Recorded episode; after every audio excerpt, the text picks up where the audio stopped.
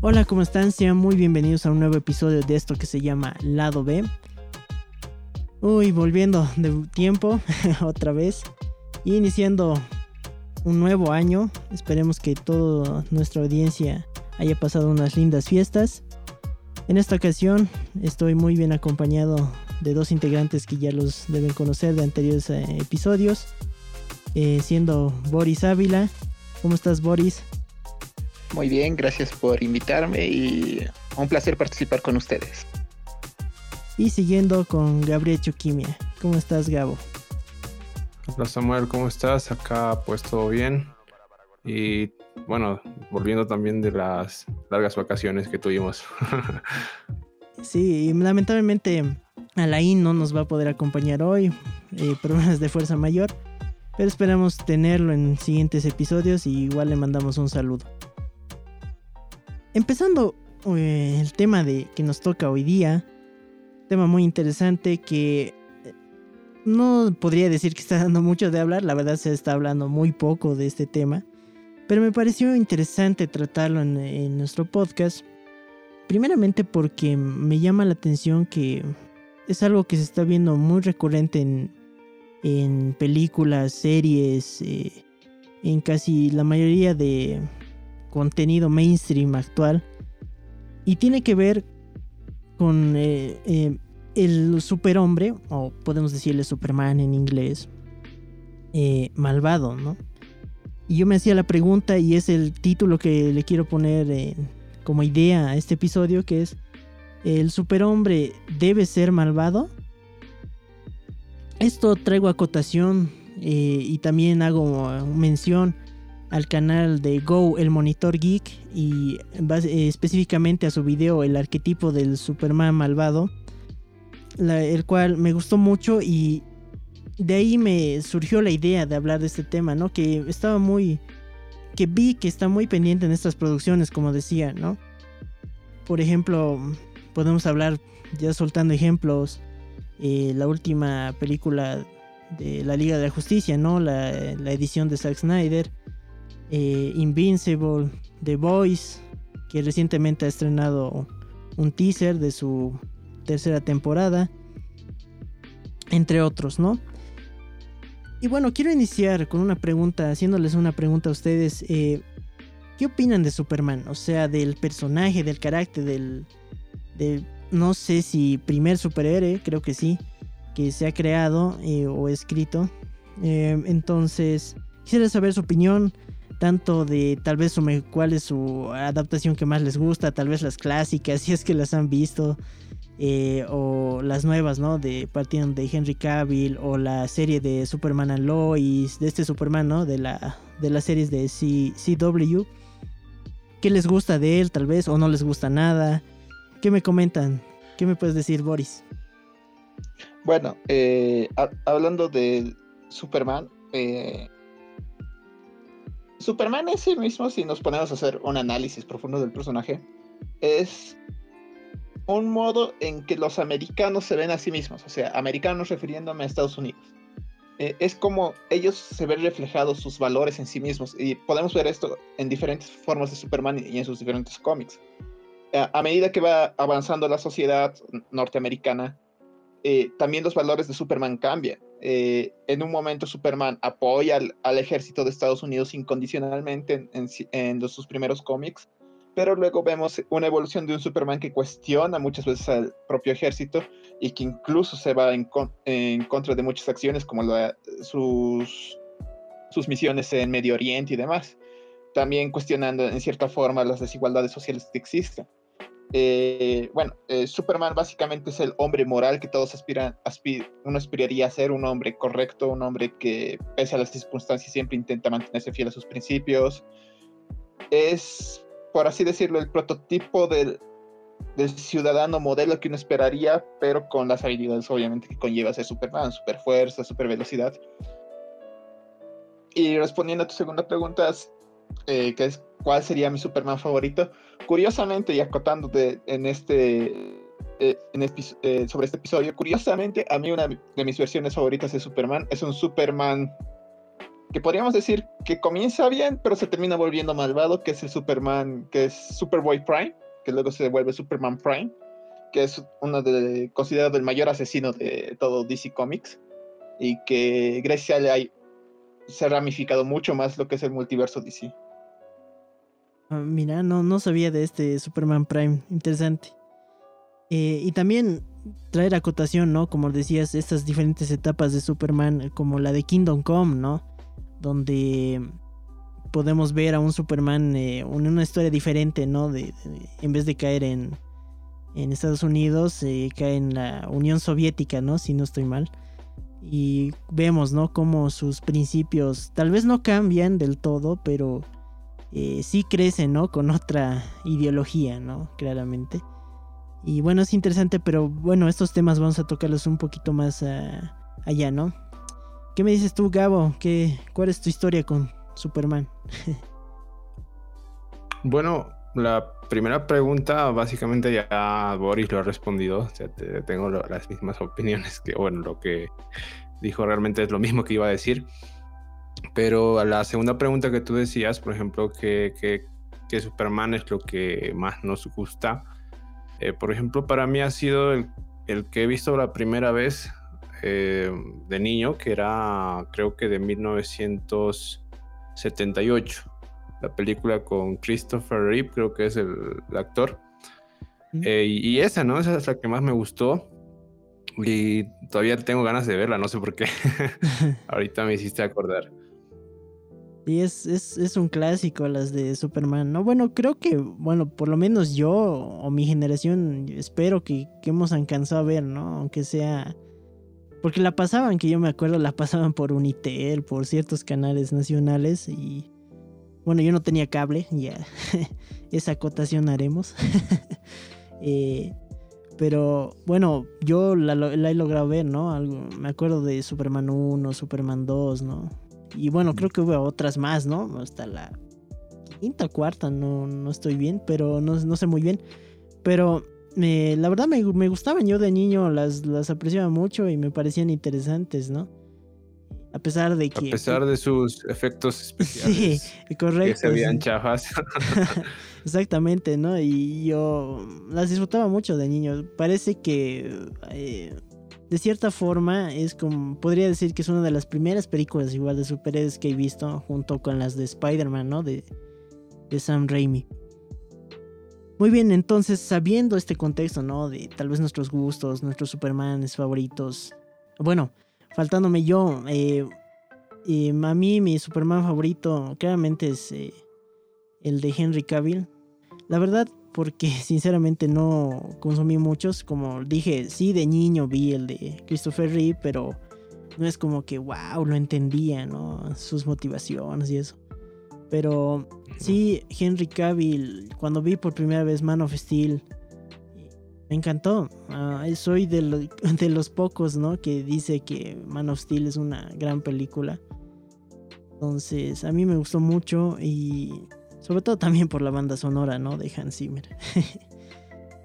Eh, pero me, me, pareció que era un Superman que tenía mucho futuro, que Zack Snyder para mí lo estaba dirigiendo, o sea, lo quería construir de una forma muy interesante que no se había visto en otros, eh, en otros ámbitos, ¿no?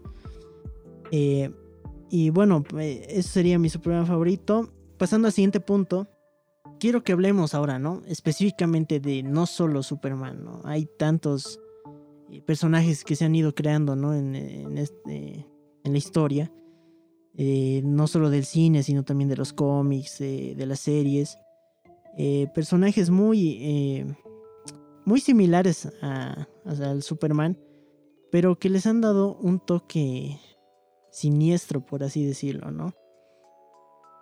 y quisiera comenzar por el primero, ¿no? Por el que la excelencia que comenzó todo, puedo decir que comenzó todo este movimiento, hablando del cine, ¿no?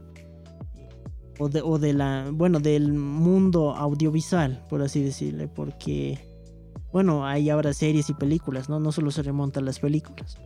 Que sería el Superman de Henry Cavill, ¿no?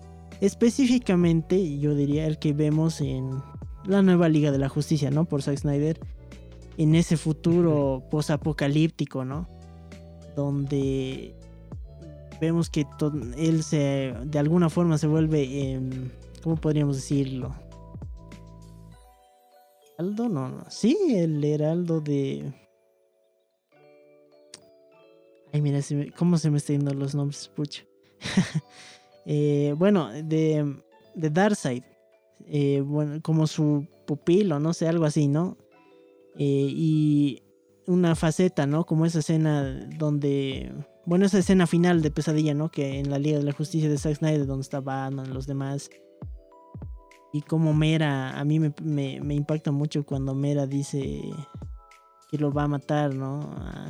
o sea, porque lo ha matado, porque lo amaba, ¿no? A Arthur, a Aquaman. Bueno, es, bien interesante y como el Joker también a Batman le culpa, ¿no? De, de por qué Batman no tenía el valor de hacer tal cosa, entonces por eso eh, Clark Kent o Superman se vuelve malvado, ¿no? Entonces, hablando de este personaje, eh, ¿qué nos puedes comentar, Boris? Eh, ¿qué, ¿qué, es lo que más te gusta de este Superman de Henry Cavill específicamente? ¿O qué defectos también le ves? Porque, digamos, Henry Cavill sé que no es el mejor actor, aunque muchos me pueden matar por eso, tal vez. no, la verdad no lo he visto en Misión Imposible, me comentaron que ahí actúa muy bien, pero eh, ¿qué opinas específicamente de su rol en, como Superman? Bueno, eh, como tú dices, eh, Henry Cavill, sobre todo por ante la dirección de lo que ha hecho Zack Snyder con lo que era el hombre de acero, nos quieren mostrar a un Superman más humano, digamos, por así decirlo, porque si tomamos en cuenta muchas veces lo que son los cómics contra lo que es la película, eh, vemos que Superman muchas veces, eh, incluso en las películas anteriores a todo el universo de DC, ah, anteriores al universo cinematográfico de DC, vemos que Superman es casi como un,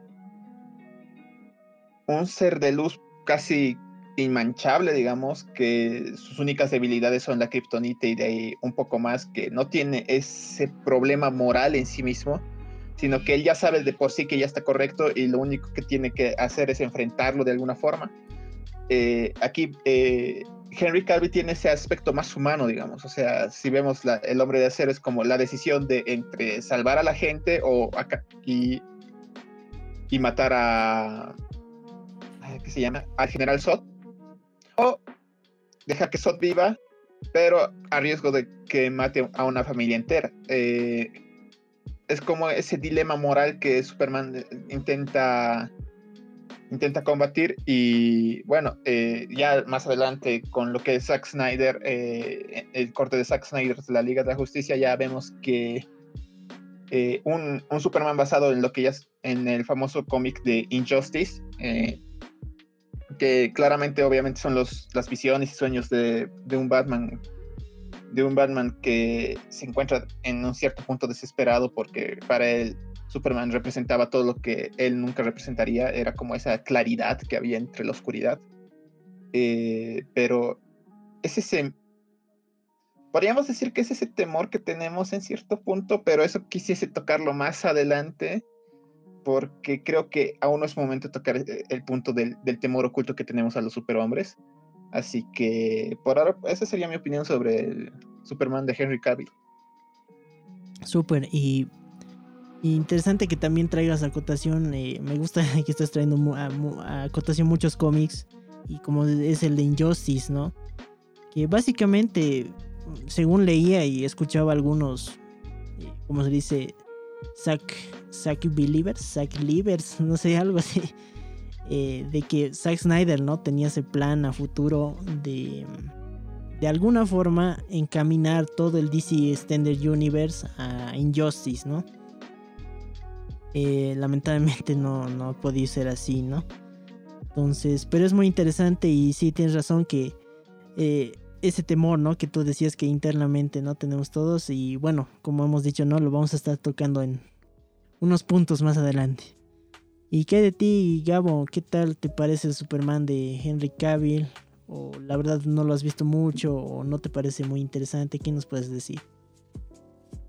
Así, para decirte la verdad, no, no me ha llamado la atención, no, no la he visto, pero ha, habido ocasiones en que sí me han recomendado verlas. Sabía que es Zack Snyder el que ha sido el director y, bueno, precisamente por eso tenía las, eh, las ganas de verla, pero no se me ha dado el tiempo. Pero por lo que he visto, te podría decir que es una buena adaptación. Por lo poco que he visto. Y bueno, solo puedo comentar eso.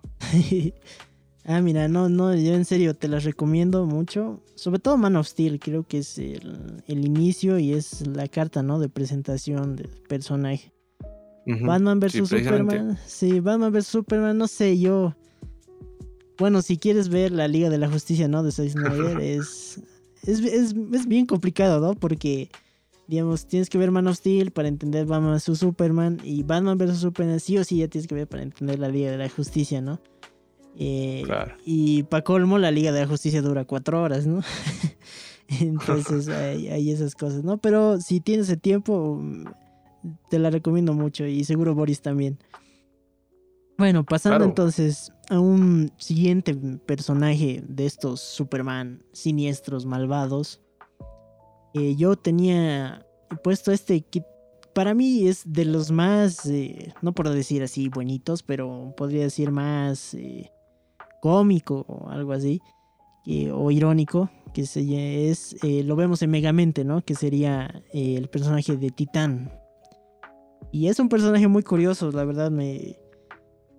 Este muestra creo un lado, digamos, de un Superman malvado, pero que no está motivado por, por ay, quiero, yo soy el más poderoso y qué van a hacer contra mí, ¿no? Sino, bueno, en cierta parte, al final sí, digamos, pero más su motivación para unirse al lado oscuro, por así decirlo, es eh, esta obsesión, ¿no? Que tiene por alguien y como el, el ver, el ver que, no, o sea, no es correspondido, ¿no? Como eso le afecta psicológicamente y ahí podemos ver cuál es el resultado, ¿no? De, de eso. A la vez que también Megamente toca mucho esto, ¿no? De la soledad, ¿no? De esto de que el bien no puede existir sin el mal, ¿no? Eh, y es muy, muy interesante. Eh, ¿Qué nos puedes comentar, eh, Boris, de, de, Titán? ¿Qué te parece su personaje? ¿O te parece muy chistoso? Tal vez rosa lo, lo ridículo. ¿Qué nos puedes contar? Titán en sí mismo representa en cierta forma el... ese sentimiento de posesión que tenía cada uno en cierta forma con una persona que tal vez incluso ni siquiera sea su pareja que, o sea, yo he sido bueno contigo, yo he sido así, así, eh, he sido una persona muy comprensiva contigo, siempre te he dado todo y porque tú no me haces caso y tú, por, tú tienes el deber moral de hacerme caso. Mm. Y creo que eso representa esa facción que todos tenemos en cierta forma de que creemos que la otra persona no se ve algo porque nosotros hemos dado algo a ella y que eh, muchas veces llevar estas, e, este ideal extremo puede llevarnos a por un mal camino. Eh, más que nada considero a, como la figura infantil que es, como una forma de decir a los niños, mira, eh, esta, estas actitudes que muchas personas tienen y a veces se normaliza, porque hay que ser francos y sinceros, a veces se normaliza este tipo de actos, eh, te pueden llevar a ser alguien malvado y de cierta forma alguien que se ve ridículo, porque como tú dices muy bien, Sammy, Titán es un Superman malvado y a la vez ridículo. Tienes mucha razón de cómo me gusta ese que, has usado eso de el ejemplo tal vez que quieren darle no a las a los niños no de estas obsesiones sanas y bueno también a los adolescentes no o sea quién no o sea de chango o en el colegio eh, ha estado así no encamatado como decimos no los bolivianos o los paseños. Eh, con alguien, ¿no? a tal punto que, ay, te he hecho todo, te he hecho tus tareas y no me das nada, ¿no? Y súper tóxico, ¿no? Y es muy interesante cómo usan este personaje, no solo para poner en ridículo, sino darte un ejemplo, ¿no? De cómo es una persona así, pero como decían en el video, ¿no? Del, del, del arquetipo, ¿no? De Superman malvado en, eh, en el canal de Monitor Geek. Eh, esto extrapolando a un Superman, ¿no? A un superhombre. O sea, si ya un hombre así obsesionado con algo y que no le den eso y después se moleste, imagínate a a un Superman. Es, es muy interesante cómo Megamente lo plantean y es básicamente lo que pasaría, ¿no? Se volvería malo, después quisiera hacer lo que se dé la gana porque sí, porque él es, él es imparable. Y, bueno, no sé, Gabriel, ¿qué nos puedes comentar de Titán? ¿Has visto Megamente? sí, sí, esa sí la vi. y, pues bueno, sí, como decía Boris, no hay eh, como una especie de mensaje de lo que no debes hacer. Bueno, para mí es eso, porque si se dan cuenta en la historia, el eh, creo que se llama Hal Stewart, ¿no? El titán, o sea, cuando no es titán aún. Eh, o sea, como tú decías, se encamuta con la, con, con, la reportera y no le corresponde. Pero, o sea, este tipo ha ido por otro camino, haciéndose amigo y la, la chica lo ha tomado como un amigo y no lo ha tomado como alguien más, digamos. Y eso es algo que muchos de los jóvenes, incluso, bueno, uno en su vida pasa, ¿no? O sea, se hace amigo de la persona que le gusta, pero la otra persona te ve como, como te digo, o sea, como un amigo nada más y hasta ahí, no hay más allá. Entonces también por ese lado, digamos, si se ve ese mensaje, yo, yo lo he notado así la, vez, la primera vez que lo he visto. Y por otro lado, digamos, eh, el tema este de, de, lo que puede llegar a hacer el tener un poder, ¿no? cuando te sientes imparable, cuando te sientes em, fuerte, em, el que querer hacer cosas o buscar venganza por algo que o por algo pequeño que digamos te haya ocurrido. No sé si exista personas, o sea, que, que, realmente lo hagan hasta ese punto, digamos, si es que tienen plata o si es que tienen alguna otra cosa, no sé, pero que, que tengan esa sed de hacer las cosas diferente, ¿no? Y, y por ese lado, y no sé por qué Titan me ha hecho acordar a la película de Kick-Ass 2. No sé si la has visto. Sí, sí, sí. Donde el villano, que bueno, no voy a decir su nombre, que es algo gracioso que hasta ahora me, hace reír, eh, pasa, digamos, por ese lado también, ¿no? Em, y, bueno, pues ese es el comentario que tengo sobre Titán. O sea, o sea ese mensaje y, y lo que también puede ser el tener poder el de irte para otro lado que no es para el bien. Creo que la mayoría de las películas donde hay un villano siempre te muestran eso, ¿no? Mm, sí, y no, muy interesante que estés hablando del poder, ¿no? Ya estamos sacando pequeños matices, ¿no? Como decía Boris, del temor interno.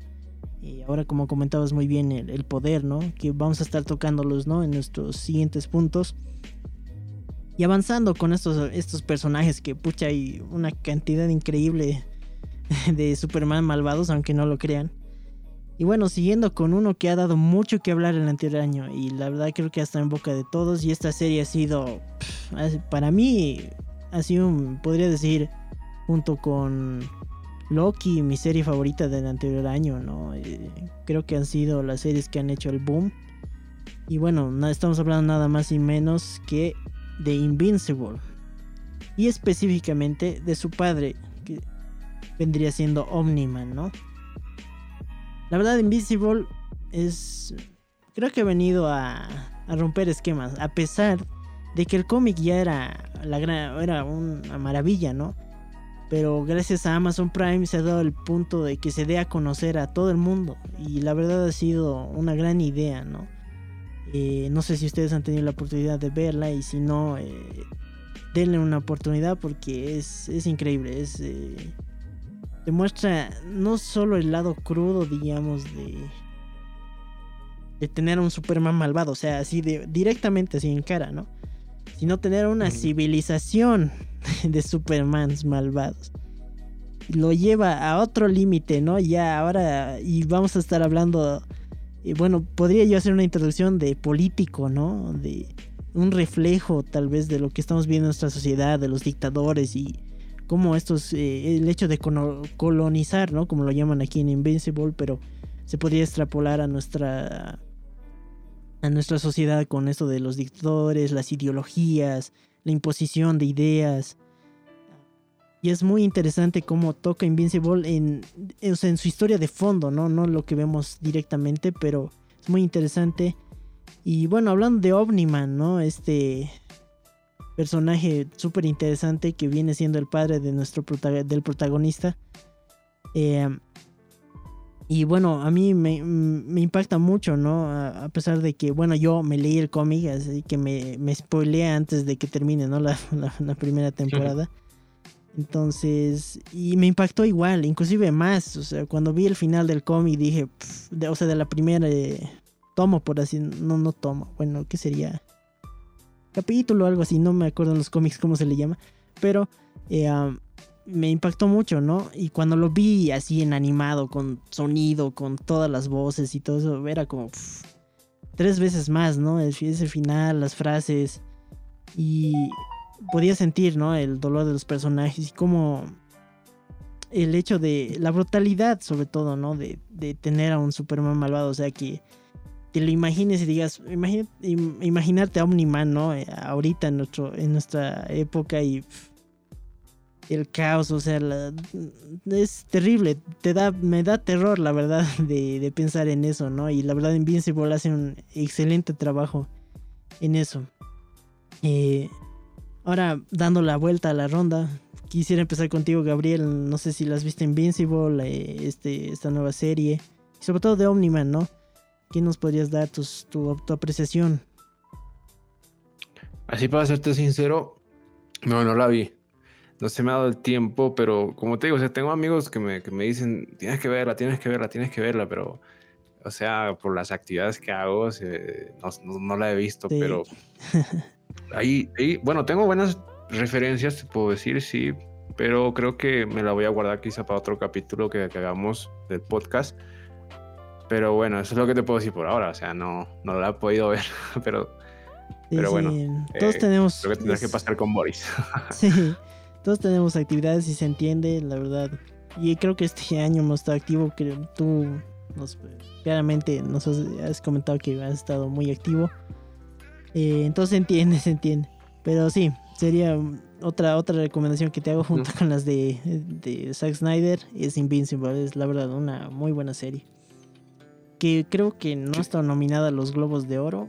No hay nominaciones, ¿no? Para series animadas. No, sé si estoy en eso, pero... Creo que sí hay. Ah, creo que sí hay. Creo que hay para película animada, que ganó Encanto. Ay, pero ya eso es otro tema. Eh, dinos, Boris, yo creo que tú la has visto, ¿no? Sí, eh, me vi Invincible, me leí todos los cómics de Invincible. Eh, de hecho, eh, enfocándonos lo que ha aparecido en la serie, porque estamos hablando de la serie, estamos hablando de la totalidad de los cómics, con excepción de los primeros números. bueno, es algo curioso, porque a diferencia de Titán, eh, aquí entramos a otro terreno que es eh,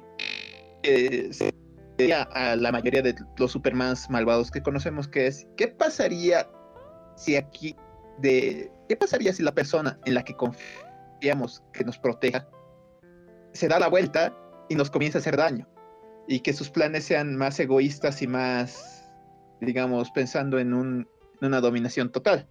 Eh, como tú bien decías, esto podría extrapolarse a los políticos, porque tristemente eh, en nuestra realidad es que nosotros confiamos en que eh, la mayoría de la gente confía en que los políticos van a, están para protegernos, pero al final de cuentas, en un golpe duro de la realidad, porque cada golpe que te da la realidad es muy duro, es que estas personas son más o menos corruptibles que, que nosotros, porque ya recordemos, tienen el poder. Creo que claramente podríamos analizar esto de los políticos totalitarios y políticos sin escrúpulos con lo que es tener ya básicamente una idea de lo que sería un Superman malvado en la vida real. Pero ah, creo que es lo interesante de que hayamos llegado a Omniman en este momento, que es la pregunta, ¿qué pasaría es la pregunta que todos nos hacemos. ¿Qué pasaría si las personas que están, que, o al menos creemos que tienen la necesidad de protegernos, se dan la vuelta y con todo el poder que ello conlleva? Eh, en este caso, por ejemplo, eh, incluso ya alejémonos del plano político, hablemos del plano familiar que justamente trata la serie Invincible. ¿Qué pasa si mi padre, eh, en este caso de la relación de Invincible con Omniman, que es, ¿qué pasaría si mi padre busca hacer, hacer busca hacer daño a otros y en ese proceso no le importa hacerme daño a mí. Eh, es ese ambiente de como que nos abre los ojos a que realmente incluso ser el, eh, padre de familia, el tutor de, una persona es que conlleva en sí mismo una, como diría el tío Ben, una gran responsabilidad porque tienes un gran poder. Eres el que guía esa familia y qué pasaría si el que guía a la familia se, mm. es quien al final la destruye y quien la hace daño. Buena pregunta, que creo que se va a ir también ¿no? a nuestra cápsula. Bueno, la, agregamos ¿no? ahorita a la, a la, sección de preguntas que tenemos ¿no? para nuestra audiencia. Y no, tienes razón y toca, estamos, como se han podido dar cuenta, estamos de, con cada personaje sacando diferentes motivaciones, por así decirlo, de qué componen a un Superman malvado, ¿no? Y a la vez, qué ese, ese ser, digamos, ese Superman malvado, qué representa, ¿no? En, eh, en nuestra sociedad. Y por pasando al último personaje, pero no menos importante, y creo que es uno de los que igual ha dado mucho que hablar, y también la serie, y ha dado mucho de qué hablar. Estamos hablando del personaje del patriota de la serie The Boys. Eh, al igual que Invincible, eh, es bien interesante. Creo que Amazon se está, está tomando la batuta de traer a los Supermans más malvados posibles, ¿no? Eh, y bueno, uno de estos es el Patriota, ¿no? De la serie de Boys. Eh, como decía, eh, ya está muy, muy pronto, viene muy pronto su tercera temporada. Bueno, ¿qué nos, qué podemos para contextualizar, digamos, para los que no han visto la serie, que nuevamente se la recomendamos mucho? el Patriota viene siendo el lado ya ahora nos vamos a meter a un lado más psicológico, por así decirlo. Porque es un, es un ser que no es como Superman que cayó a la tierra y tal, A pesar que en la serie te lo plantean así, guiño, guiño. Ah, pero eh, bueno, este básicamente sí, no quiero hacer mucho spoiler, pero este no es un ser eh, que vino de otro planeta, sino más bien ha sido creado. Bueno, ahí lo dejo. Entonces, eh, tal empresa lo está usando para sus bienes, ¿no? Y bueno, tendrían que ver la serie para descubrir, es muy interesante. Pero al ser alguien creado, esto viene con una consecuencia que él crece sin una madre, sin un padre. Y el tipo empieza a tener cosas muy raras psicológicamente, ¿no? Es muy raro el tipo. Es un personaje que me intriga mucho porque por su rareza. Es como. Me, yo lo siento un poco. Ah, recientemente estoy, he estado viendo El Gladiador. Eh, gran película, otra recomendación. Eh, y me recuerda mucho también a Cómodo, que es interpretado por Joaquín Phoenix, ¿no? que es el antagonista de la película de Gladiador. Y siento una similitud de, o sea, así psicológica de, del mal, ¿no? De, de cómo ellos ven las cosas, ¿no? A su manera. Y cómo esos daños psicológicos tal vez en, en, el gladiador vendría siendo de un padre que no le da el cariño o no le ha prestado mucha atención a su hijo. Y en The Boys vendría siendo el, el hecho de que, eh, bueno, no ha crecido sin padres, nada, y con puro doctores, puro, puro, como si fuera un experimento literal y cómo eso te daña, ¿no? Psicológicamente creciendo en tu, en tu personalidad, ¿no? Y, o sea, me pareció muy interesante esto. Y, bueno, da, pues, lo vamos a tocar en nuestro siguiente punto que ya se viene. Pero quisiera saber, ¿no? También su opinión. No sé, Gabriel, eh, comenzamos contigo. Si has visto The Voice. no, pero sí he visto algunas cosas. No la he visto completa, te digo. Pero como tú decías, ¿no? El personaje en sí es un personaje que ha sido criado. Y esto pues eh, no sé, no sé cómo decirlo, pero ahí había un experimento que no me acuerdo, pero que, que sí está en mi cabeza el dato, pero que no, no, sé, no me acuerdo cómo se llama el nombre, que, precisamente iba de esto, ¿no? Que, que, afecta mucho en lo psicológico y precisamente este personaje que tú mencionas, eh, creo que hace alusión a ello. Porque como no tenía, como el personaje no tenía una madre, él, era violento, sí. Y bueno, ¿no? O sea, y, bueno, o sea, no sé cómo, cómo comentar esto, pero eh, por ahí te puedo decir, ¿no? Eso es lo que he visto. Y, hay cosas que podemos desglosar que creo que lo vamos a dejar para más adelante. Porque tengo ideas. dale, dale. Sí, sí, ya, ya estamos en eso, ya estamos. Eh, dime, Boris, que creo que te viste The Voice o, creo que solo la primera temporada. ¿Qué, nos puedes comentar? Bueno, eh, yo con mi padre nos hemos comido la serie entera de Voice. Ah, mira. Las dos temporadas. Nos ha encantado. Eh, bueno, eh, ¿Qué sucede con este personaje que es el Superman malvado, eh, el Superman malvado de su universo? Es justamente como tú dices, es nos abre otra vez otra pregunta es si si el villano nace siendo villano o el villano se se, lo, se, comienza a armar, o sea, quién cómo es que se arma un villano más que nada, porque nos ponemos a pensar eh, no es que el, este Superman malvado, el patriota sea malvado porque es malvado y punto, sino que tiene un trasfondo, tiene unos traumas, como tú dices, psicológicos de haber sido criado por puro científico y no por una familia. También tenemos los. tenemos aquellos problemas que incluyen la fama de tener siempre lo que quiere sin que nadie le diga que no, que es que podríamos extrapolarlos a las crianzas de muchas madres que a veces le, están todos sus niños sin, sin darles un, un límite, digamos, que es lo mismo que sucede, por ejemplo, eh, sin, sin, hacer mucho spoiler, pero al final de la segunda temporada, eh, tras una serie de eventos, eh, vemos al patriota gritando en, en una torre diciendo eh, yo siempre obtengo lo que quiero, yo siempre obtengo lo que quiero después de que una serie de eventos le demostrasen que así, que eso nunca había sido una realidad para él, digamos. Es justamente eh, un hombre con poder que siempre obtenía lo que quería y de paso tenía unos problemas psicológicos de haber, no haber sido criado por unos padres, sino haber sido producto de un experimento científico. Todo eso culminando en un ser totalmente sanguinario y sin escrúpulos.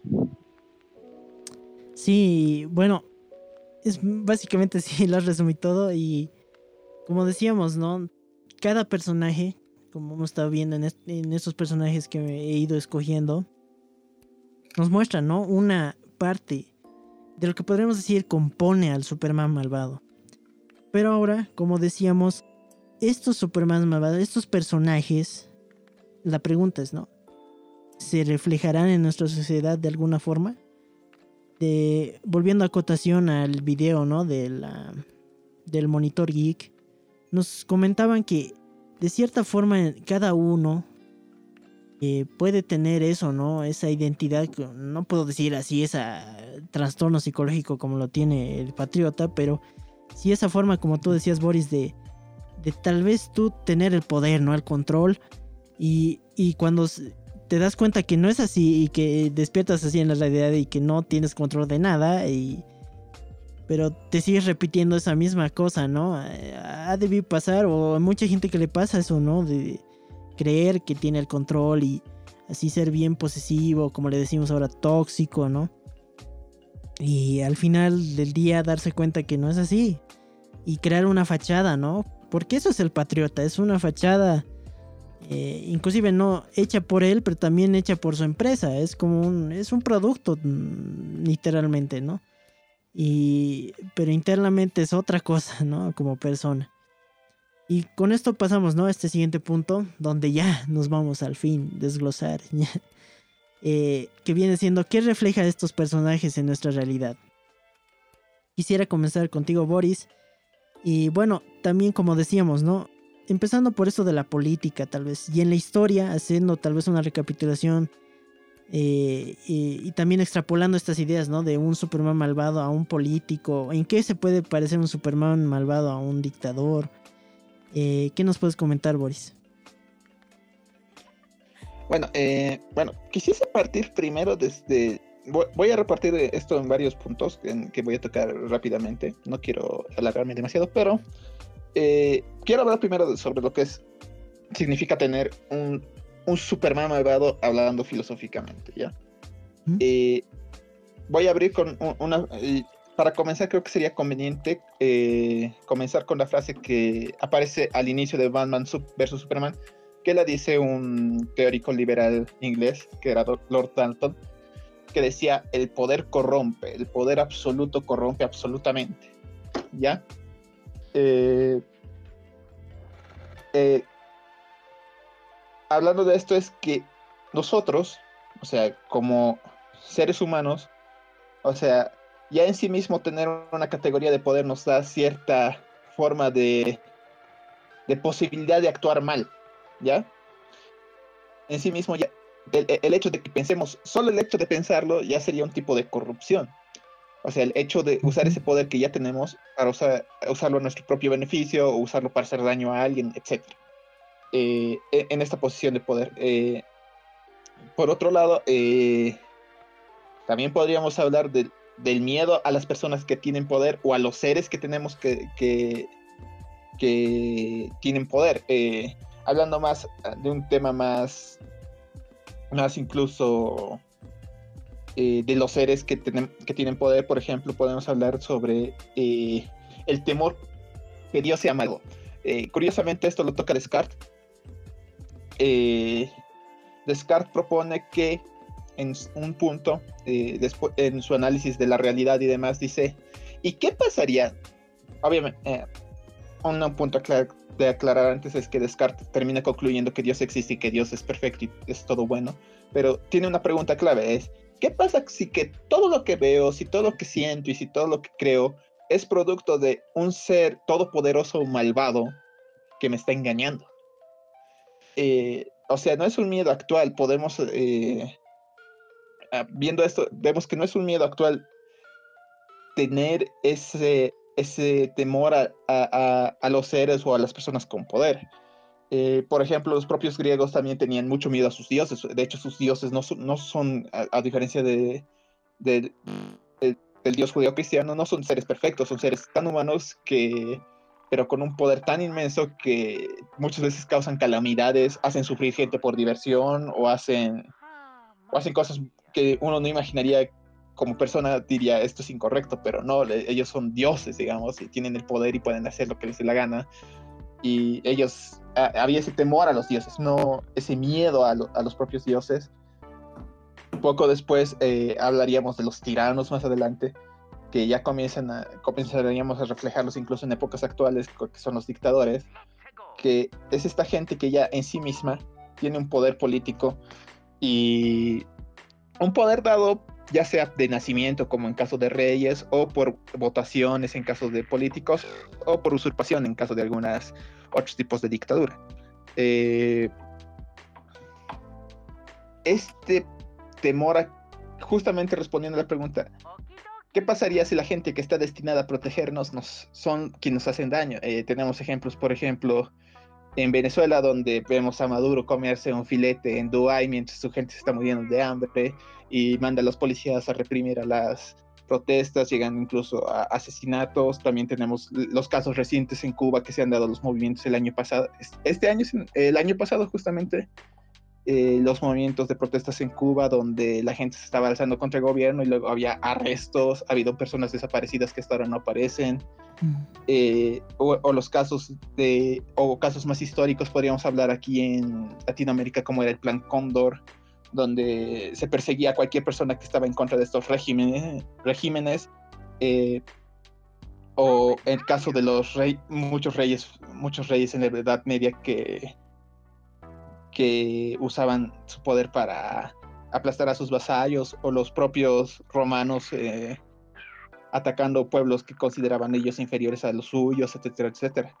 Eh, o sea, ya el hecho de el hecho de que existan Superman malvados es decir, eh, no somos perfectos. O sea, sabemos que el poder puede llegar en cualquier momento a descontrolarse, pero ¿qué pasaría si, con alguien con tanto poder como Superman llega a ser malvado? Eh, y justamente, o sea, hemos tomado a Superman y lo hemos traído y lo hemos rebajado a nuestro nivel por así decirlo, a nuestro nivel moral, a nuestro nivel de control con ese poder. O sea, lo hemos vuelto tan humano que es que es malvado. O sea, ese, es, la es lo que se quería llegar. Hemos agarrado la moral de Superman que estaba arriba, que era casi como un dios, y lo hemos bajado a nuestro nivel, donde es un humano corruptible y que ha caído en corrupción. Porque todos somos corruptibles, pero nuestra decisión es, ¿caemos o no caemos en esa corrupción? Y ahí está, Superman cae en corrupción y ahí creo que nacen los Supermanos malvados. Muy interesante eh, el análisis filosófico que nos das, Boris, y que contextualiza perfectamente por qué este episodio me llamaba mucho la atención, ¿no? El hecho de que no solo por decir así, o sea, de una forma banal, ah, estamos analizando por qué el Superman es malvado, sino, o sea, no, no refiriéndose en sí al personaje, sino, sino viendo, haciendo un análisis de cómo nosotros como personas, ¿no? Eh, o, la gente, eh, reflejamos tal vez estos comportamientos de alguna forma, de pequeña o grande forma, y cómo, como tú decías, no somos perfectos y todos cometemos errores y de cierta forma eh, estos escritores, estos creadores, eh, tal vez se les ocurrió esto por la cabeza y lo plantearon de una forma porque si pones a una persona común, digamos, a hacer cosas malvadas, ya digamos, puedes tener un guasón, digo. Pero ese es otro plano, ¿no? Más psicológico. Pero si hablamos del poder, o sea, de plantear, como tú decías, el poder, de, que alguien tenga todo el poder, ¿no? y, ponerte a pensar cómo puedo hacer que reflejar a una persona que tenga todo el poder y sea malvada, o sea, cuestionar, eh, poner esa cuestionante en la gente, ¿no? Y, más bien eh, ha, habido un Superman, entonces agarraron a Superman y lo utilizaron para reflejar de cierta forma esta idea, ¿no? Y bueno, eh, pasando a otro tema, digamos, como decíamos con lo del patriota, al lado psicológico, ¿no? Eh, como bien decías Boris, eh, que creo que decías, ¿no? Que cada uno tiene un temor, ¿no? Interno. Que bueno, en un cacho vas, a poder explicarlo mejor. Eh, sí, ¿no? De cómo psicológicamente, o sea, cada persona, o bueno, por tener el poder, ¿no? Por tener el control. Tal vez, o sea, o, tememos de alguien que sea así, o, somos una persona así sin que nos demos cuenta, ¿no? Entre comillas. entonces, eh, eso, ¿no, Boris? Pero antes de eso quisiera pasarle también la palabra a Gabriel. Y que bueno, ¿qué, nos puedes comentar tanto de esto que hablaba Boris, ¿no? De la... ¿Cómo es esto de la historia? ¿Cómo esto filosóficamente refleja eh, esto del poder, ¿no? De cómo puede corromper eh, con esa primera frase que nos lanzaba Boris. ¿Qué nos puedes comentar, Gabriel? Eh, bueno, primero para entender un poquito qué es el poder, ¿no? Eh, bueno, se define que el poder es tener la capacidad de hacer una determinada cosa o la facultad, ¿no? En las ciencias sociales más o menos se, dice que el poder es la capacidad de una persona, puede ser político u otro social, para, eh, o sea, para el poder o la capacidad para influir en el comportamiento de otras personas. Y a lo que comentaba Boris, se me llegó esta idea más o menos de que cada uno de nosotros ahora actualmente tenemos el poder de poder decir cualquier estupidez en Facebook. y esto es cierto porque, bueno, antes, no voy a decir que antes era mejor, pero antes no existían las redes sociales y para poder dar tu opinión tenías que ir a una difusora, puede ser radio, televisión o lo que sea, incluso cartas tenías que hacer eso por mediante, eso, pero ahora todos tenemos el poder de poder decir, poder decir, poder de poder decir. Em, cualquier cosa en, Facebook, Instagram, Twitter o en cualquier plataforma, incluso te puedes crear una página web y escribir cualquier tontería. Y em, básicamente, o sea, los humanos, como decía mi exnovia, todos tenemos un poquito de nazi todos los seres humanos tenemos un poquito de nazi en la cabeza. Y, esto se me ha vuelto a la cabeza recién porque me lo ha dicho hace mucho tiempo. Porque sí es cierto, o sea, si te das cuenta, si, lo vemos, o sea, utilizamos ese poder de, de, escribir, de poder dar nuestra opinión en redes sociales. No sé si has visto los comentarios que se vierten tanto en lo político, hasta incluso en lo social, hasta en incluso lo académico, vamos a decir, porque hay rivalidades entre entre universidades, eso está claro. Sí, sí. y utilizamos ese poder precisamente para corromper algo que nosotros deberíamos usar para, para lo que es realmente las redes sociales, para poder comunicarnos con seres, con familiares, para poder crear una comunidad más sana, de, de poder aportar ciertas cosas, pero no, utilizamos ese poder de, de poder comunicarnos y lo corrompemos. O sea, partimos desde ahí, ¿no?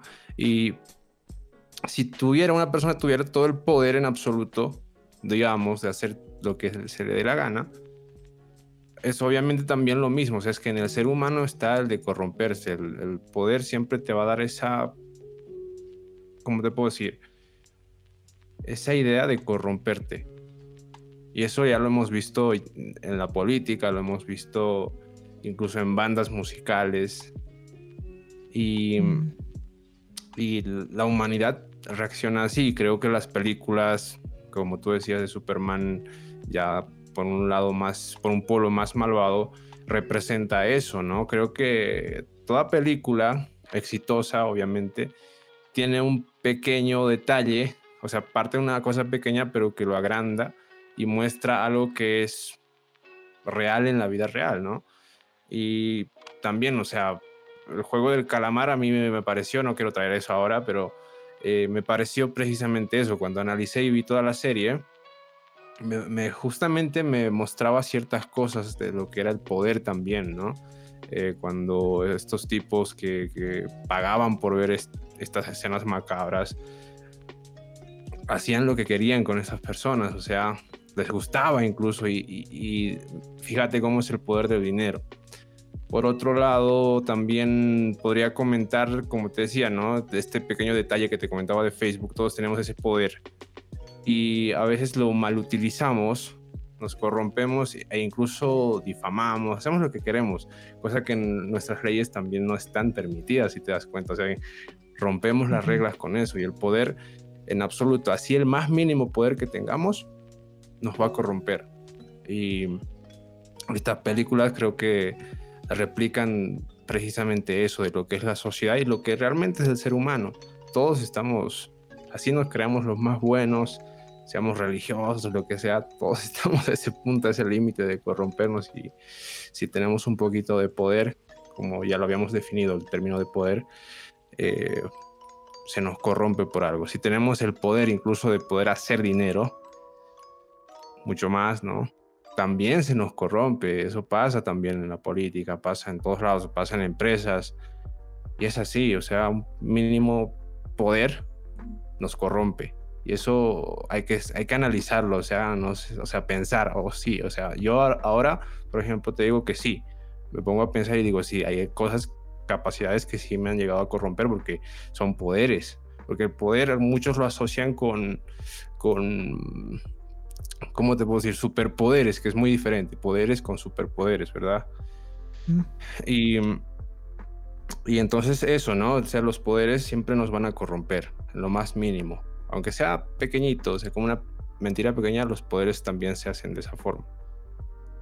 No, muy interesante y que me, me, gusta que lo hayas traído algo tan básico, ¿no? Como es dar una opinión. Eh, yo diría más que Facebook, ¿no? Twitter, ¿no?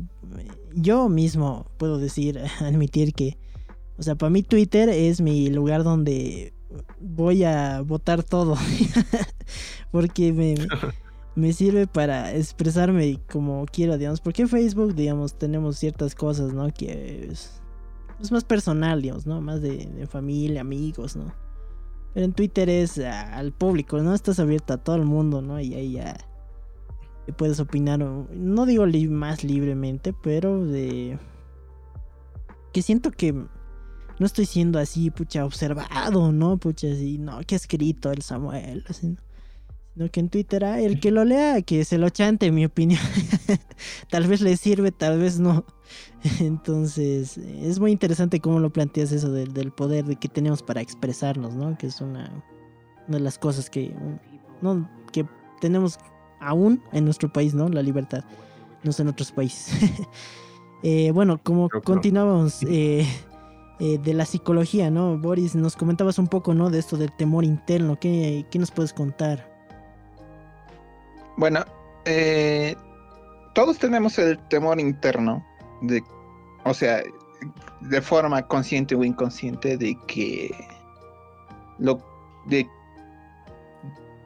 que la gente que tiene poder, o sea, hablando de poder, ya sea político, poder de fuerza o poder militar, etcétera, etcétera, eh, que ese poder, eh, en vez de ser una forma benéfica para nosotros y que nos ayude, además, se convierta en contra nuestra. Eh, la gente que tiene poder, tristemente, es un arma de doble filo. Puede, puede, puede de un momento ayudarte a, progresar, como en otro momento te puede ayudar a caer y destrozarte por completo.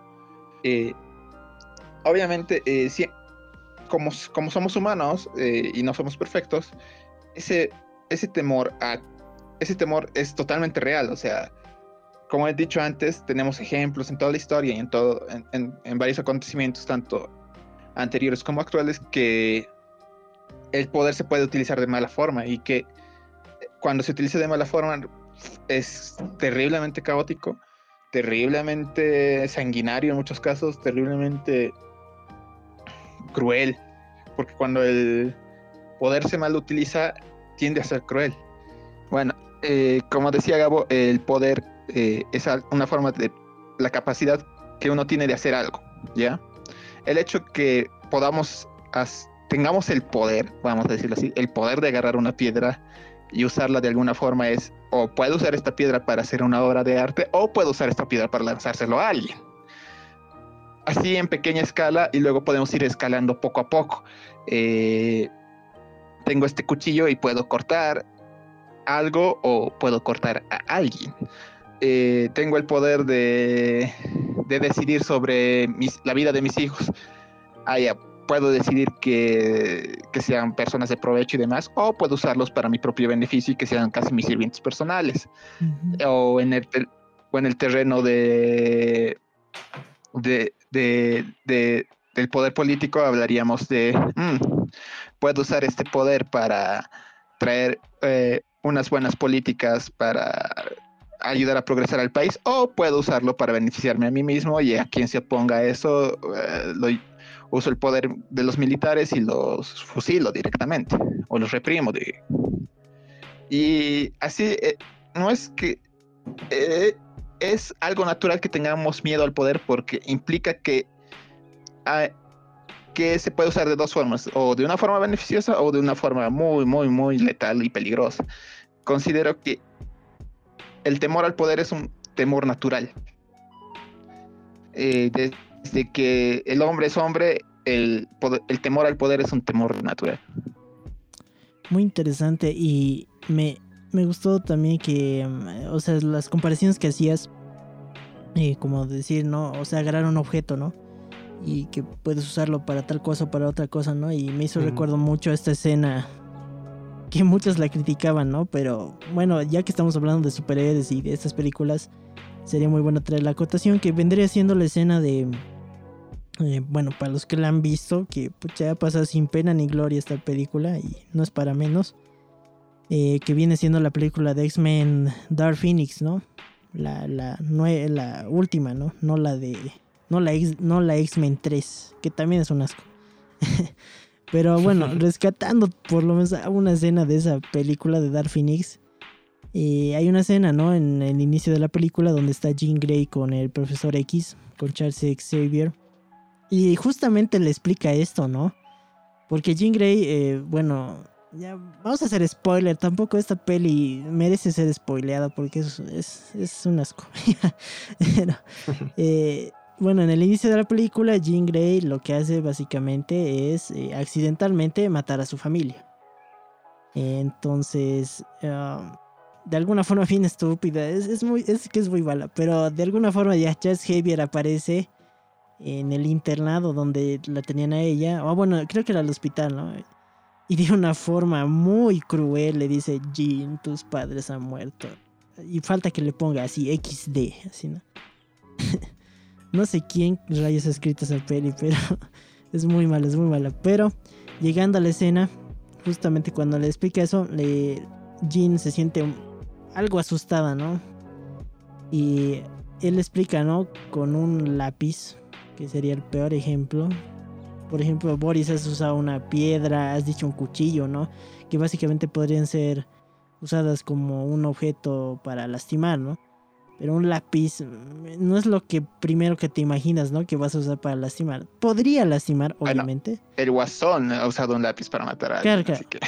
Podría, podría lastimar. No digo que no lastime, pero digamos, de, Charles Xavier, lo primero que ves ya podía haber agarrado una tijera porque le estaba hablando en un escritorio, ¿no?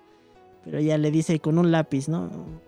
Ya tal vez el ejemplo no esté muy bien dicho, digamos, de Charles Xavier, pero yo me voy más a lo que tú decías, ¿no, Boris? De ese ejemplo, ¿no? De, le explica a Jean Grey que ese lápiz pues tiene un uso, ¿no? Lo puedes usar para escribir, para hacer una nota, para escribir una carta, dibujar. O lo puedes usar para herir o, o matar a alguien, ¿no? Como el guasón. Mira, que estamos trayendo full referencias de, de superhéroes. Eh, entonces ahí va el punto, ¿no? Es que tenemos la capacidad de decidir cómo, cómo actuar, ¿no? Esas decisiones de eh, qué hacer con esto o qué no hacer. Y bueno, de eso dependen muchas cosas, ¿no? Y bueno, pasando a nuestro, uno de nuestros últimos puntos, ya hablamos del poder hablamos del mal o del mal que puede causar derivado de tener mucho poder. Y quiero agregarle un, toquecito más aquí, como una forma de teaser para un siguiente episodio que tal vez ahí ya Gabriel nos va a estar comentando sus experiencias con Invincible y, las demás películas. Pero bueno, el, punto que quería traer eh, para finalizar este episodio es la religión como en un fragmento comentaba hace un momento Gabriel, ¿no? Que en cierta forma, y bueno, en el contexto, por ejemplo, cristiano evangélico, no se hace hincapié, ¿no? Que la persona es, pecadora, o sea, nadie nace así santo, yo soy santo, uh, sí, no, no, no.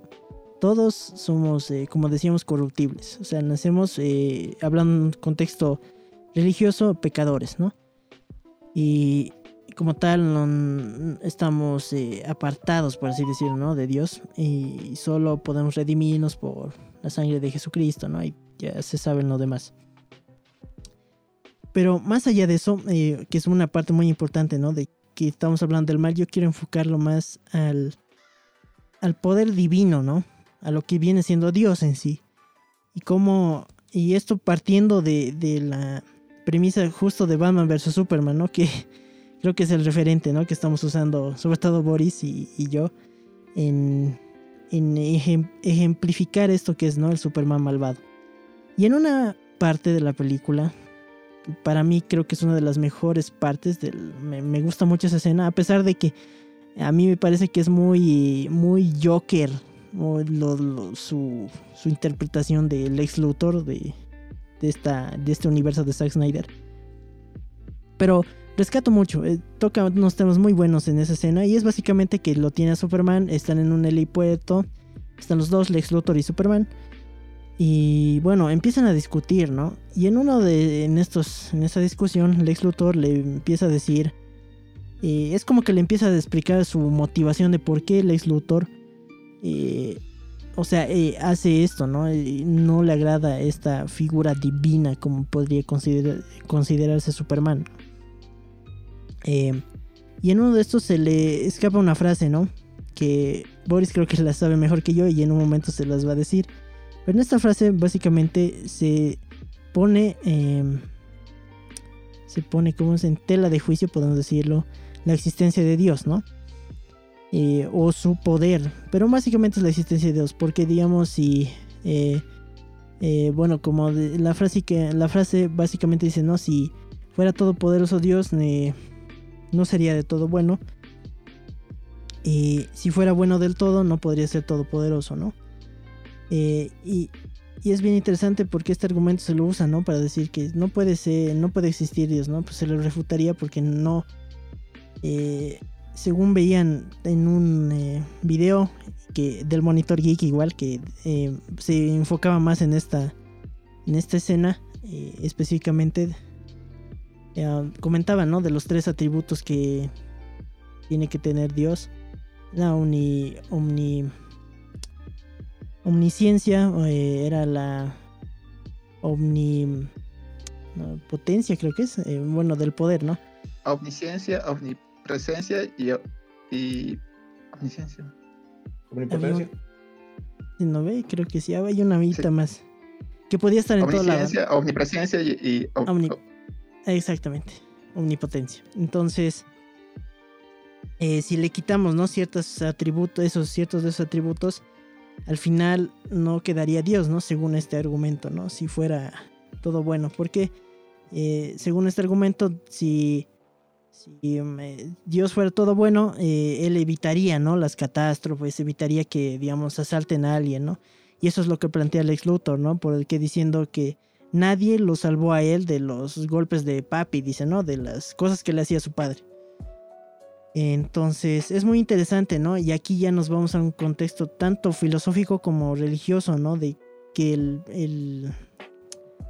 Eh, no solo Dios, ¿no? Bueno, aquí lo ejemplifica con Superman, que bueno, básicamente sería, como dicen en DC, son dioses, ¿no? Casi todos, por así decirlo. Entonces, ejemplifican esto, ¿no? Ponen a cuestión esto, ponen en tela de juicio eh, de alguna forma o sea, Lex Luthor lo hace con Superman, pero de alguna forma te da a entender el mensaje detrás que es a Dios, ¿no? Dios no puede existir porque no, va, no evitó que pasó esto, por así decirlo, ¿no? No sé qué opinión tienes, Boris. Bueno, eh, lo que el argumento del Lex Luthor, eh, bueno, la opinión de el argumento que hace Lex Luthor es un digamos así, un argumento medio incompleto de lo que era la paradoja de Epicuro, que decía si Dios es, si, si Dios es bueno y todopoderoso y no evita el mal, entonces no es bueno. Y si Dios es, eh, si Dios es todopoderoso y permite que el mal suceda, Dios es mal, entonces por tanto no es perfecto, etcétera, etcétera. Y así se va desglosando la figura de Dios.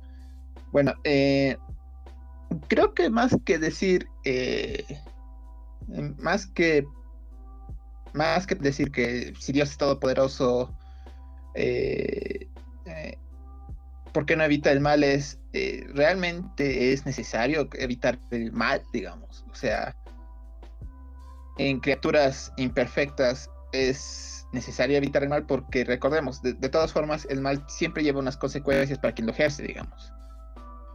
aunque a, a, corto o a corto plazo así no lo parezca, porque dictadores han caído o han sido cuestionados y no han podido hacer mucho más de lo que podían en, vida. Sus nombres han caído en desgracia y demás, y la historia se ha encargado de juzgarlos.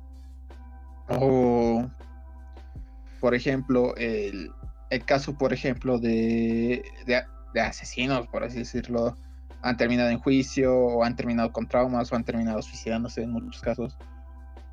Eh, en sí mismo, que no, no, no considero, o sea, no considero yo como un argumento válido la existencia del mal o, la omnipotencia de Dios con respecto del mal como un argumento, porque es como decir, eh, así, eh, Dios en sí mismo tiene la capacidad de hacer el bien y el mal, porque Dios lo puede todo, porque es omnipotente. Pero Dios decide no hacer el mal y eso lo hace perfecto, la capacidad de decisión. Y si nos tomamos en cuenta los versículos de, bíblicos del Génesis es que nosotros, humanos, somos hechos a imagen y semejanza de Dios. ¿Y cómo ser semejante a Dios si no tienes la capacidad de decidir con el poder que tú tienes de hacer el bien y el mal? Y obviamente un buen, una buena forma de, ser como Dios es tener esta capacidad. Eh, considero que de esa forma se resolvería esta paradoja. Eh, creo que hay otros argumentos incluso mejores para debatir sobre la existencia de Dios por parte del ateísmo, pero que eh, tristemente se ha redundado en esto, que es un callejón que da vueltas y que siempre casi la mayoría lo usa de argumento, a menos que se trate de una persona más docta y que ya podamos entrar a discusiones más filosóficas y ontológicas sobre la existencia de Dios, más, más allá de la paradoja de, del bien y del mal. Super. ¿Qué nos puedes comentar tú, Gabriel, en esto de la religión, el poder, la maldad? Y bueno, cómo estos se, se pueden relacionar, ¿no? Mm, a ver, es algo muy complejo de poder decir, ¿no? Y sacar una conclusión o una opinión porque siempre cuando dices algo terminas ofendiendo a alguien o alguien no está de acuerdo y, siempre hay esas disyuntivas quizá porque alguno es religioso u otro es negacionista de, la existencia de Dios y no se puede llegar digamos a una conclusión precisamente por eso. Pero en, lo que yo puedo decir, en la opinión que yo tengo, básicamente de lo que ustedes decían de esta frase que, ustedes decían que es si Dios es todopoderoso no puede ser todo bueno y si es todo bueno no puede ser todopoderoso, ¿no? Em, para responder a esto habría que entrar por mucho, pero a ver, voy a tratar de extraer un poquito. A lo que, a ver, vamos a tomar algo más simple, como decía mi padre, ¿no? Hay cosas que en el mundo no se pueden entender y una de ellas por ejemplo, es el no, no se puede medir la cantidad de amor que uno siente por alguien. Por ejemplo, no se puede medir cuánto amor siento por mi papá o por mi mamá.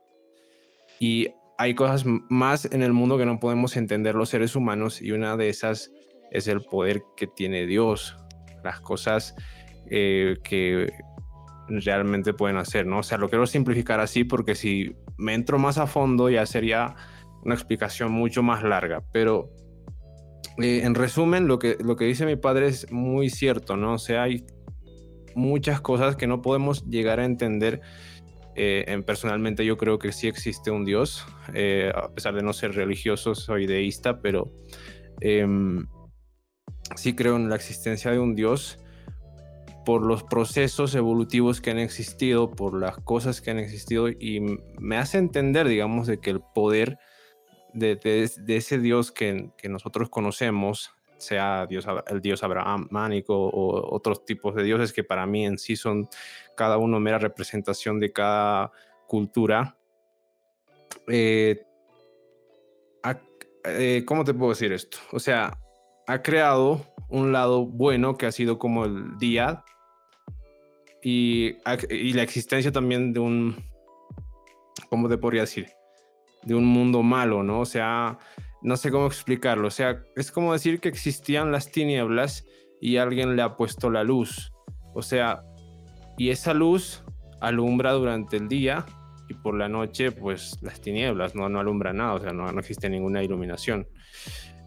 O sea, básicamente es eso. no sé si me han entendido lo que estoy tratando de plantear, porque, bueno, lo quiero hacer lo más eh, eh, resumido posible, pero es eso, ¿no? De que en sí existía algo y nos ha puesto algo eh, como el día, por ejemplo, y eso lo mantiene equilibrado en, cierto aspecto y, la existencia de la maldad es algo que debe aplicarse y como decía Boris, em, eh, la, maldad o lo que lo hace pues también trae sus propias consecuencias. Los dictadores han caído, por ejemplo, hablemos del propio Hitler, ¿no? O sea, las consecuencias que por su maldad han ocurrido, pues ya incluso ya él ha muerto y si, se puede decir que la existencia del infierno, pues probablemente ese tipo esté ahí, por, por así decirlo. Entonces, la maldad es algo que tiene que existir y que creo que no se puede evitar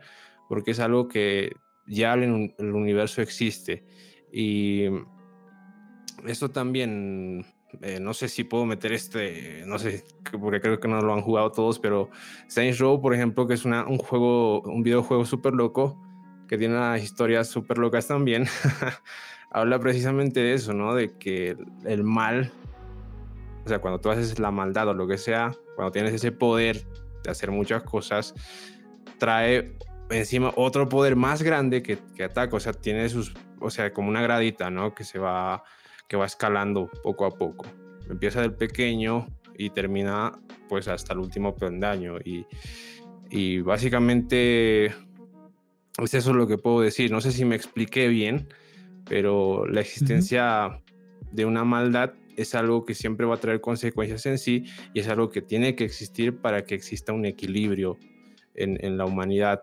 Porque si no existiera el mal y solo el bien, el mundo sería muy diferente si, si se ponen a pensar y, razonar un poco eh, o imaginarse cómo sería todo el mundo bonito. Incluso sería aburrido si se dan cuenta. Entonces, la maldad eh, es algo que equilibra y el poder de Dios, pues no sé, como dice mi padre, es inentendible. No podemos decir que si es bueno, si es malo. Hay incluso teorías más locas que, que apuntan a que Dios y, y, Satanás son lo mismo. O sea, hasta allá está ese punto, ¿no? O sea, es que es súper loco. Pero bueno, lo personal, yo me mantengo en eso. Es inentendible y por más que filosofemos, pongamos en debate, eh, nos encontremos libros más antiguos, no vamos a poder entender hasta que pues tengamos una evidencia más clara y quizá la tengamos después de la muerte, nada más. Muy buena, muy buena acotación, Gabriel. Y eh, con lo que decías, ¿no? De esto de, como decía tu padre, ¿no? De entender el poder de Dios, ¿no? Sí, es, sí eh, yo igual, para mí es cuando intentan encasillar a Dios así, ¿no? En una cajita así y explicar, es como, no, no se puede, no se puede. estamos hablando de algo más grande, ¿no? Pero me gustó que dijiste que me, como estas teorías, ¿no? De que hay de que Dios eh, a la misma par que el diablo, ¿no? Pero bueno, yo una, acotando una que recientemente he escuchado y eh, de una prédica la saco, es que, o sea, mm, Dios de Dios proviene también el mal. Em, se ha creado un estereotipo, si puedo decirle, o un... Bueno, no sé cómo decirle, le voy a decir estereotipo de que Dios es... Eh, de Dios solo sale bondad. Dios es eh, un... Es mi amigo, es mi buen cuate, ¿no ve? Pero mm, olvidamos, creo que Job, ¿no? Escuchaba últimamente una prédica en, Job el, diablo le pide permiso a Dios para hacer ah, daño a Job. Entonces es bien interesante y mira, quiero traer un versículo para cerrar este último punto. En Job 2.10, eh, bueno, son dos versículos de Job del 8 al, sí, del 10. Job 2 del 8 al 10. Que vendría diciendo, esta es la versión eh, nueva traducción viviente para el que lo quiere buscar. Eh, Job, eh, sentado entre cenizas, se rascaba su trozo de teja su y su, su, esposa le dijo, ¿todavía intentas conservar tu integridad? ¿Tu integridad? Maldice a Dios y muérete. y sin embargo, Job contestó, hablas como una mujer necia. Y aquí le, le hace una pregunta a ella, mira. ¿Aceptaremos solo las cosas buenas que vienen de la mano de Dios y nunca lo malo? Y bueno, ahí después dice, a pesar de todo esto, Job no dijo nada incorrecto. Y esta pregunta me, me, intrigó mucho de esa, de esa prédica que estaba escuchando. Y ahí me hace plantear eso, ¿no? De como tú decías, de Dios no solo viene... Aquí le pregunta a Job, o sea, Job se pone a... En todo su dolor se pone a reflexionar y, inclusive a, a filosofar. Porque le dice, ¿acaso de Dios no viene también la maldad? O sea, estoy parafraseando, ¿no? Y es muy interesante, que da pie para que otros temas, ¿no? Eh, y por eso quería eh, agregar este último punto, ¿no? Para que en un futuro, yo espero que no muy lejano, tengamos un episodio para abarcar esto, ¿no? Esta idea de ya basándonos netamente en la religión, ¿no? De Dios es malo, de Dios viene la maldad, o de Dios es puro, Dios es eh, solo santo, ¿no? O tal vez que, de como decía Boris, ¿no? Que profundizar más en el, en el hecho también, no solo quitando en un contexto solo netamente religioso, también en lo ateo, ¿no? En la, en la darle también piezo, ¿no? A esos argumentos que dicen que tal vez no, ¿no? Y hacer un análisis de ambos bandos, ¿no? Eh, pero, que ateos que sí entiendan, ¿no? O sea, que puedan argumentar y decir por qué no existe, digamos. Porque hay otros que dicen, ah, no, no me gusta la religión y no existe por eso. no, o sea, guiño, guiño, Dallas. vamos a aportar. Algo así, o sea, tipos como esos, digamos, no. sí, sí, sí, no te entiendo, sí. Y también traer invitados que, pucha, nos, nos aporten mucho. Esperemos que se den en un futuro, ojalá. Entonces, viendo con esto, llegamos a la parte de nuestras conclusiones y preguntas. Eh, creo que este va a ser un episodio que está, va a estar larguito. Pero a ti que nos estás escuchando, espero que te haya gustado. Y bueno, como conclusión, yo empezando por mi persona, hablando de esto del que ha sido del Superman malvado, de las cosas que lo componen tanto psicológicamente como en eh, como los reflejos, como las motivaciones, digamos que lo, lo, construyen tanto psicológicamente como en el ámbito de de las obsesiones, por ejemplo, por algo o, o en un ideal, una ideología política, como hablábamos en Invincible. y bueno, mi conclusión sería que eh, estas cosas sí reflejan parte de nosotros. Eh, y que como eh, los tres coincidíamos que sí no somos perfectos como personas y depende de cada uno.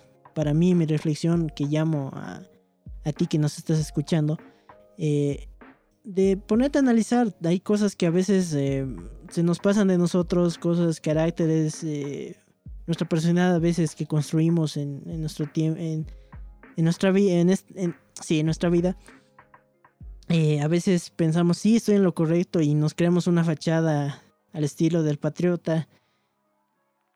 Ojalá no llegue el día en que, digamos, algo pase y te des cuenta que no ha sido así, ¿no? Entonces, llamar a esa reflexión, ¿no?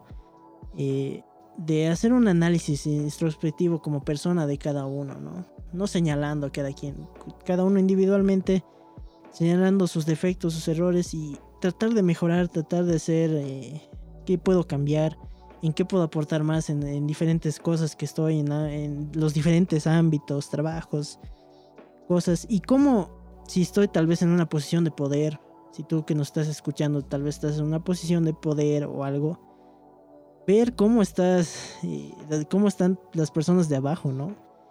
De ti, las personas que están, eh, que, bueno, que están a cargo de ti. Eh, y bueno, ver, ¿no? Ese análisis, esa reflexión. Yo llamo a eso y bueno, le paso la palabra a Boris para que dé sus conclusiones.